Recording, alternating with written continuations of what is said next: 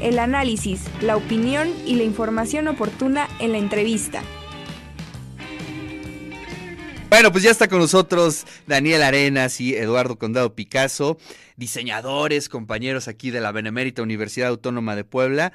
Y hace unos días eh, inauguraron la exposición Las Artes en Puebla. Daniel, ¿cómo estás? Buenos días. Hola, ¿qué tal? Muchas gracias por la invitación. Estamos muy bien y este, pues aquí estamos presentes. Oye, pues gracias por estar aquí. Se desmañanaron, Eduardo, pero ya este vale la pena para que nos compartan con toda la audiencia. Pues, ¿cómo fue la curaduría de esta exposición, Eduardo? Gracias, buenos días, Ricardo, Dani. Eh, pues en primer lugar agradecer la invitación, es un placer estar aquí contigo y poder platicar pues a todos acerca de esta gran exposición.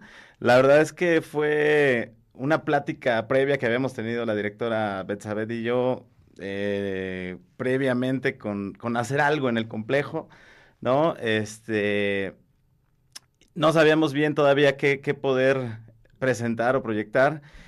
Y pues bueno, en una reunión donde ya estuvimos este, Daniel y yo junto con ella, este, planteamos pues el poder hacer una, una, colección, ¿no? Ya después vino una invitación de ella a poderla hacer fuera del, del bueno, en el complejo, pero en la periferia, ¿no? Algo que en la valla perimetral, algo que exigía pues muchísimas piezas, ¿no? Muchos invitados, muchos artistas y pues quisimos involucrar a, a todos los, los talentos poblanos que tenemos aquí, ¿no?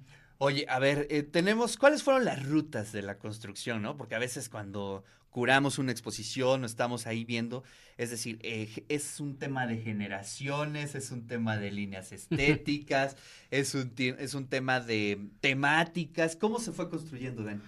Bueno, este, todo va, va a quedar dentro de, de, de, un marco, dentro del marco de este, de, del complejo cultural universitario y entonces ahí partimos para hacer este, una, una, convocatoria sobre artes, sobre las artes en Puebla.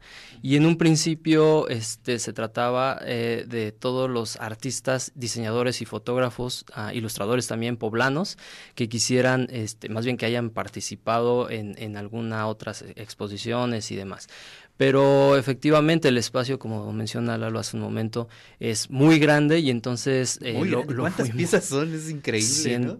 120, algo así más o menos. Así es. Sí, y, entonces este juntamos aparte este diseñadores de todo el país, pero que en alguna vez hayan eh, participado aquí en Puebla o que hayan eh, ahí está el, el, piecito, ¿no? Con el cual se pueden incluir a varios artistas. Es decir que no importa de dónde seas ni nada, pero que hayas tenido alguna relación con, con nuestra universidad. Es correcto. Oye, a ver, eh, pues eh, digamos algunos nombres, ¿no? Eh, ¿Quiénes están incluidos? Y después quisiera yo platicar sobre otro tema que es la tradición del cartel, ¿no? en Puebla, que también el, el, viernes caí en cuenta de eso, pero ahorita les platico la anécdota. ¿Quiénes están incluidos en esta, en esta exposición? Pues mira, aquí de, de, Puebla tenemos a varios, incluso maestros, ¿no? De, de arpa y de diseño gráfico, como lo fue Paco Galvez, que fue profesor nuestro, ¿no? José Luis Hernández Chepe, eh, la maestra Elena, a Obed Mesa, eh, tenemos al, maestro Germán Montalvo, que, que, es como la máxima generación, ¿no? Como bien lo dijiste hace rato, son varias generaciones. Incluso tenemos piezas de, de quienes fueron probablemente alumnos o más abajo de nosotros, ¿no? Entonces hay cuatro generaciones en la que quisimos incluir pues obviamente, como bien lo dices, una variedad estética, una variedad temática, eh, diversidad en las técnicas de, de, expresión, ¿no? Que es muy interesante porque podemos tener algo muy análogo o tradicional y algo súper digital en tercera dimensión, pasando por la escultura, por la fotografía, la maquetación, el fotomontaje, y eso es lo que quisimos mostrar, ¿no? La riqueza de lo que podemos tener en, en Puebla, sobre todo en esta expresión gráfica. Qué maravilla. Oye, y además qué interesante que pasan generaciones, ¿no? Pasan distintos momentos. Llegó aplastándonos el tema digital, pero el cartel sigue vivo. Y, lo digo un poco eh, en relación, el día viernes recibimos a la, a la agencia AFP aquí en, en TV y en la parte de arriba tenemos una colección de carteles de los 70 que se hicieron aquí en nuestra universidad. Y las personas que vinieron de AFP nos dicen, oye, ¿y estos los compraron, ¿no? Le digo, pues son de nuestra universidad, ¿no? Del, del cartel que se hacía en los años 70 Ah, sí, aquí. sí, sí. Y de pronto se quedó muy extrañada y me preguntó, ¿y se sigue haciendo cartel en la UAP? Digo, pues, pero por supuesto. Claro.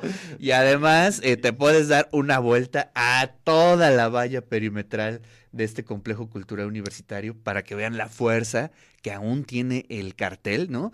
Eh, digo, después de la planadora digital y de todo lo que ha sucedido, sigue vivo y como una muestra de la síntesis de cómo se puede comunicar, Dani. Sí, este, efectivamente eso es lo que platicamos nosotros cuando formamos nuestros grupos colectivos de cartel, este, cuando estábamos incluso eh, estudiantes, formamos muchos colectivos de cartel. Yo recuerdo haber estado en cuatro.